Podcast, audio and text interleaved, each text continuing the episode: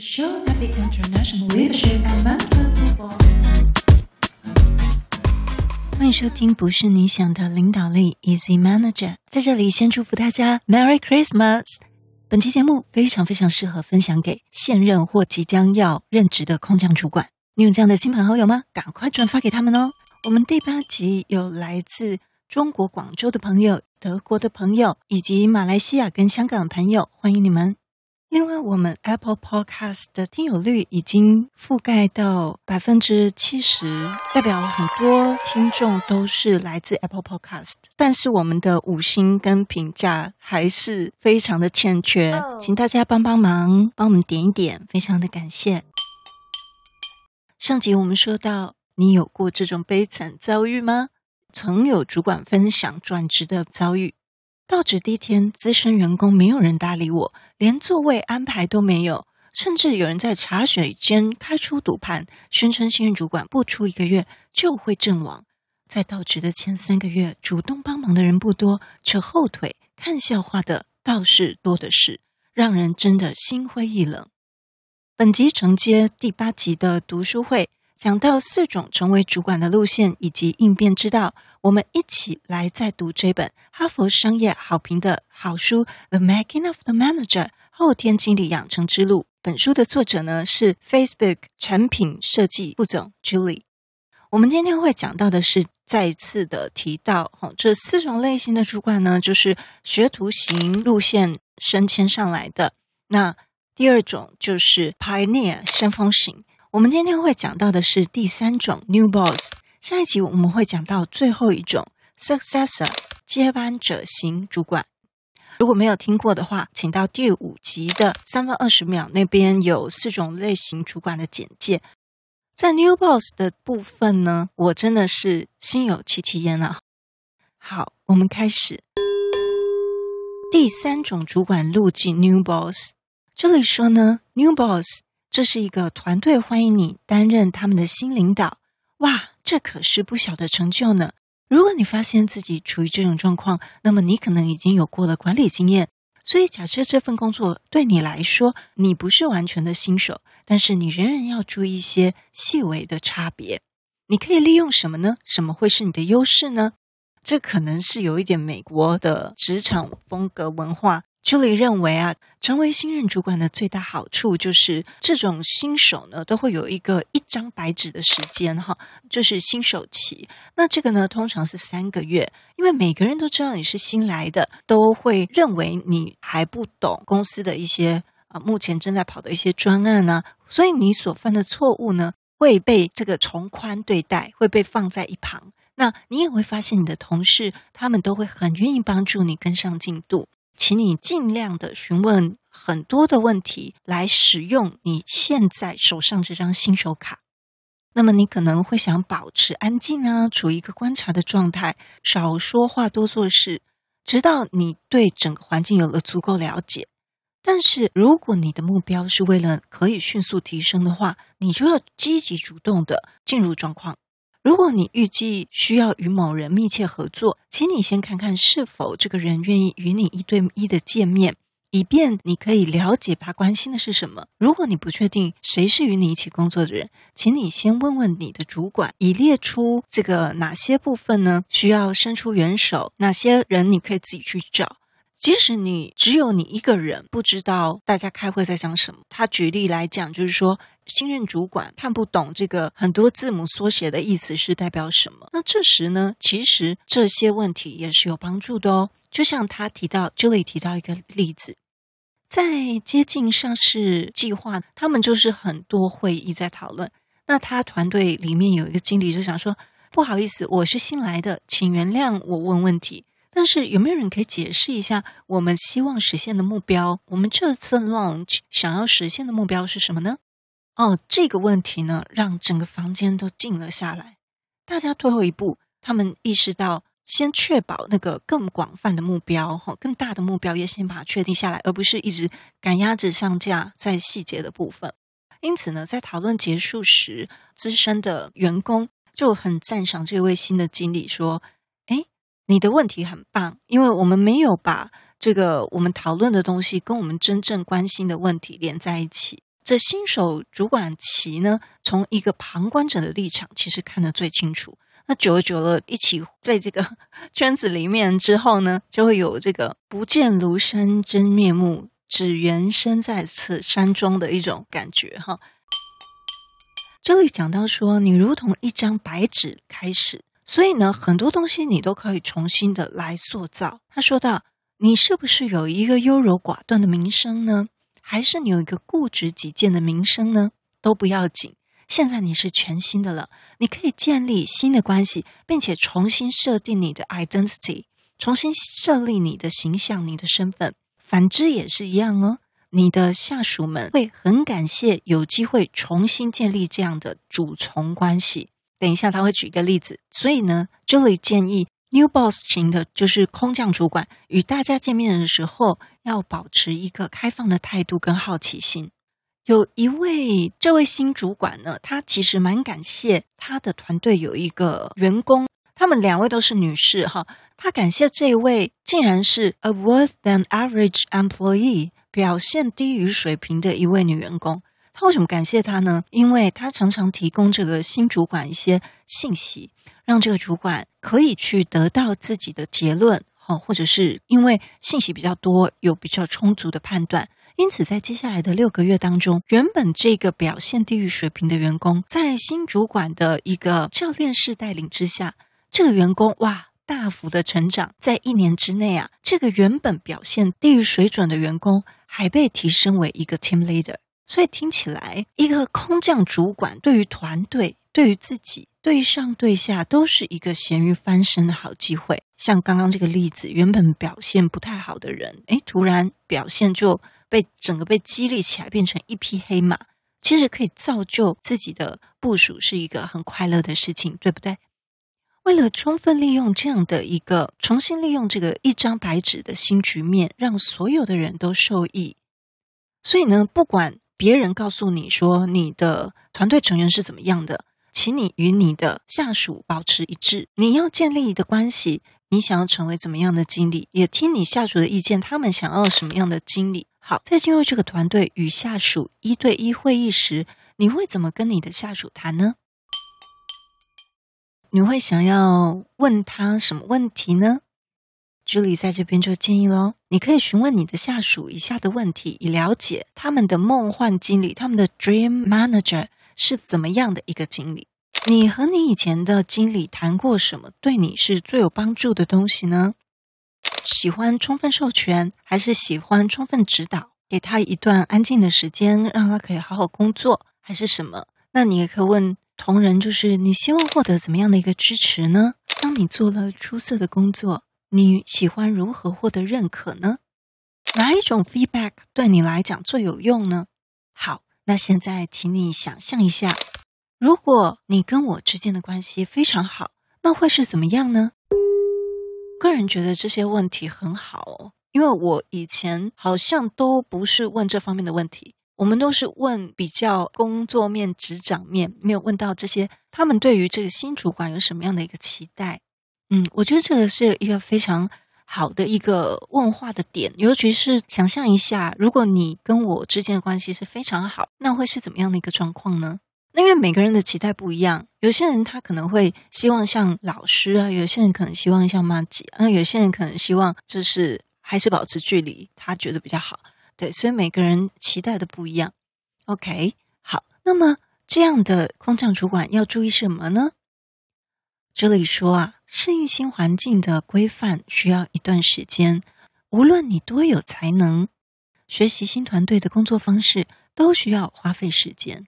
无论你是加入另一家公司，还是在现有的公司里面更改团队职位，新老板犯的最大错误之一，就是他们都认为他们需要立即介入，并且发表自己的意见，以证明自己有能力。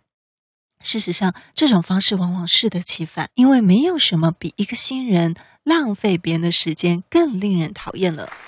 好，那我觉得这个其实。空降主管是有压力的，对不对？因为当初是公司给你一个明确的目标，然后希望最好你在一个月内就可以端出一些牛肉来。那么大家的眼睛都在看你，所以在这部分呢，当然在新任主管不适合一上任就大型改革，好，这是一定要忍住的。所以还是老话一句，心理的建设还是很重要的。那么在这里呢，我会，嗯，我会做一个经验分享，但是也许你的方法比我更好，也请你一定要留言给我。就是说，你是一个空降主管，然后公司跟你当初谈的时候，已经有给你一些期待、跟压力、跟任务，但是你一上任的时候呢，你也发现问题在哪里，因为你是一个旁观者清。但是就像 Julie 说的，不要马上大刀阔斧的开始动作。那么你会怎么应变呢？你会怎么做？我希望你可以留言分享，没有经验也没关系，就是你想你会怎么面对这样的一个状况？如果是你的话，那以我的经验分享的话呢，我会先从一些外部的环境开始，比如说我们目前委托的，尤其是这个外包的广告商啊，或者说外包的单位，那从这个方向开始先来要求，在你要求的时候呢，也可以在会议中能够询问一下你的成员，然后也让成员知道你的期待，还有你做事的风格。有任何要修正的地方，就是针对那个外包。好，所以是间接的让你的同仁可以明白你的做事风格，还有啊处理事情的态度。过去我用这样的方式执行过，是效果还不错啦，但是也许会有更好的方法。好，那我们回到书本里面。朱莉说，在最初的几个月中，你的主要工作是听、提出问题和学习，所以要快快的听。主要工作是听，还有呢，提出问题，还有学东西。前面的几个月，你都是像从零开始丢下过去的包袱。朱莉说到，他团队的一个新的主管告诉他。他们最想要了解的事情是如何根据正常的状况来调整那些期望值。这所谓正常状况，他把它引号起来，意思就是说，对于这间公司的正常状况是什么？接地气嘛，要符合这个公司的文化来调整这期望值。一个有效的方法是与你自己的主管一起来查看一些特定的方案。那要问的问题有哪些呢？包括了。相对于一般的工作或比较差的工作的话，什么样的定义在这间公司是做得好？可不可以给我一些例子呢？第二，你可不可以分享一些您对 A 专案跟 B 会议的印象是什么？好，例如周会啊，还是什么产品开发会议等等。问他对那些印象是什么？然后你为什么会这样想？好，第三个问题哦，我注意到某事或某人。前一天发生了什么什么事？那个是正常的吗？还是我应该要关注呢？第四个问题是什么让主管你彻夜难眠呢？又为什么呢？如何确定要优先处理的事情呢？好，就是当然你要有一些例子去问，好，不是这样白白的问。哦，这是在讲你是一个空降主管，然后你跟你自己的直属上司问的问题，帮助你更快速进入这个公司文化。好。那这里讲说这些问题的原则是什么？就是作为拥有新团队的一个空降老板，你需要重新建立信任，你需要投资去建立新的关系。你除了要记住许许多多的名字和许许多多的脸孔之外，你可能会感觉到自己像是一个局外人般的孤立。你的队友他们都彼此了解，可是呢，你对团队就不熟。那么。你如果觉得人们又对你可能不是那么友善，就像这个我们刚提到那个例子，好，大家还在茶水间开赌盘，说你做一个月就就会这个阵亡，那么可能会特别具有挑战性，特别艰难。但是呢，这里有一个朋友呢，他用来逆转这种趋势的一种策略，就是解决房间里的大象。他怎么解决呢？哇！这个我们可以听听看，这个美式的作风能不能应用在我们台湾呢？这个这里的朋友呢，他说他在会里面的时候说：“啊，由于我是新来的，您可能会觉得不舒服，马上跟我分享这所有的一切。你可能会希望随着时间的推移，来慢慢的赢得你的信任。首先，我将分享更多关于我自己的信息，包括。我最大的失败是什么？我曾经怎样怎样怎样？就像我上集有提到说，诶，你有遇过那么悲惨的主管经验吗？那我其实有类似的。好，我其实曾经为了这个难以沟通的这个下属，气到自己想要离职。哈，有这个主管为了下属想要离职吗？太没用了哈，这个真的是太丢脸了。但最后是没有这样做了。好。那么这里就说呢，他很喜欢这个朋友用这样子的一个分享方式。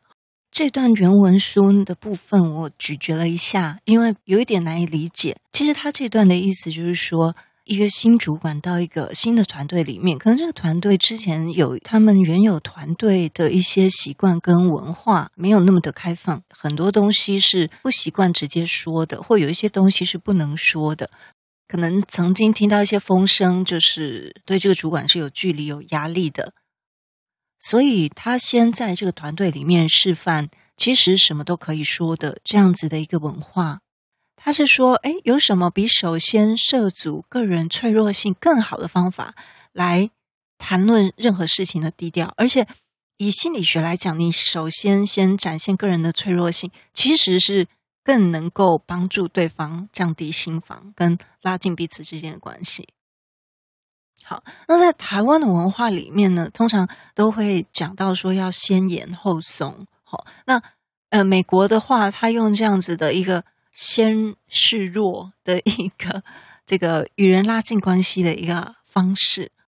嗯，我想要请这个各位主管，如果有这样的经验的话，跟我们分享到底怎样是。比较有效的哈，以你的经验而言，那你可能会想这样做以后呢，万一没有效怎么办？这里又提到了建立良好的关系，并不是一朝一夕的事。下一个章节中呢，我们会更深入的介绍信任所需要的一些要素。当你接下了这个空降主管的工作，也许这个工作和他所面临的挑战，并非你原本设想的那样。想想看，如果是你，你会怎么办呢？最好的政策就是你对你自己的直属主管诚实。这里说到，他的团队中有一位新任的空降主管，曾经有对他说，与同事之间的互动比他想象的还要困难多了。他没有办法去做决策，因为这个空降主管主动提出的。这里是他的直属主管，就制定了一个计划。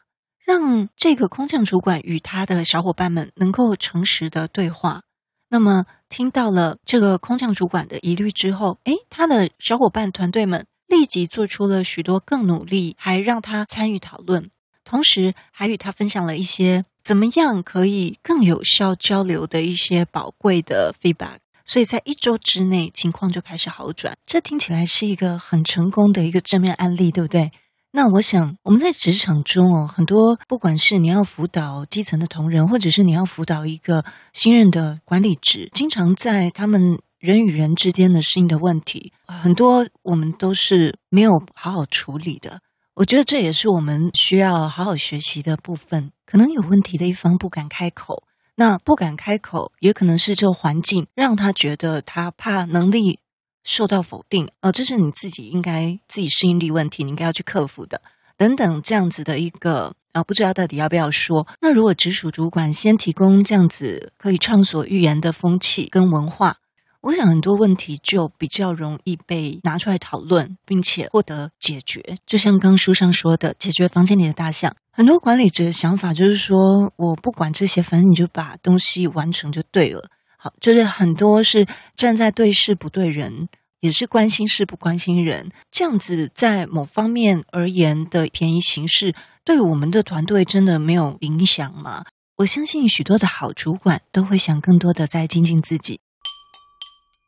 所以，我们回顾一下，当你是一个从空降的路径成为主管的话，首先呢，你可以妥善利用你的新人卡。透过一个客观的角度，不带有任何批判的，甚至是包容的一个眼光。毕竟没有人是完美的，所以我们不会有一个完美的公司。但这前提一定是在合法的范围内。那我们既然进来这个团队呢，我们就是啊，先尊重公司文化的部分。另外呢，就是说你是如同从一张白纸开始，你可以重新设定你的身份机会，也可以重新建立新的关系，有一个新的形象哈。但，这个也需要原本的一个自省能力啊哈。所以在最初的几个月呢，主要的工作是听、提出问题和学习这三个。那在提出问题的部分呢这里也提到了哦，怎么样跟下属一对一谈的时候要提出哪些问题，跟自己的直属主管一对一谈的时候又要提出哪些问题，甚至遇到团队成员可能对你不太开放这种状况，要怎么样来处理？那在这章节我们有明确的谈到，因为上次我们不是说要缩短节目时间嘛，然后这次录的又。没有办法缩短，所以我们分成一、二两集。在下集节目中呢，我们含金量满满。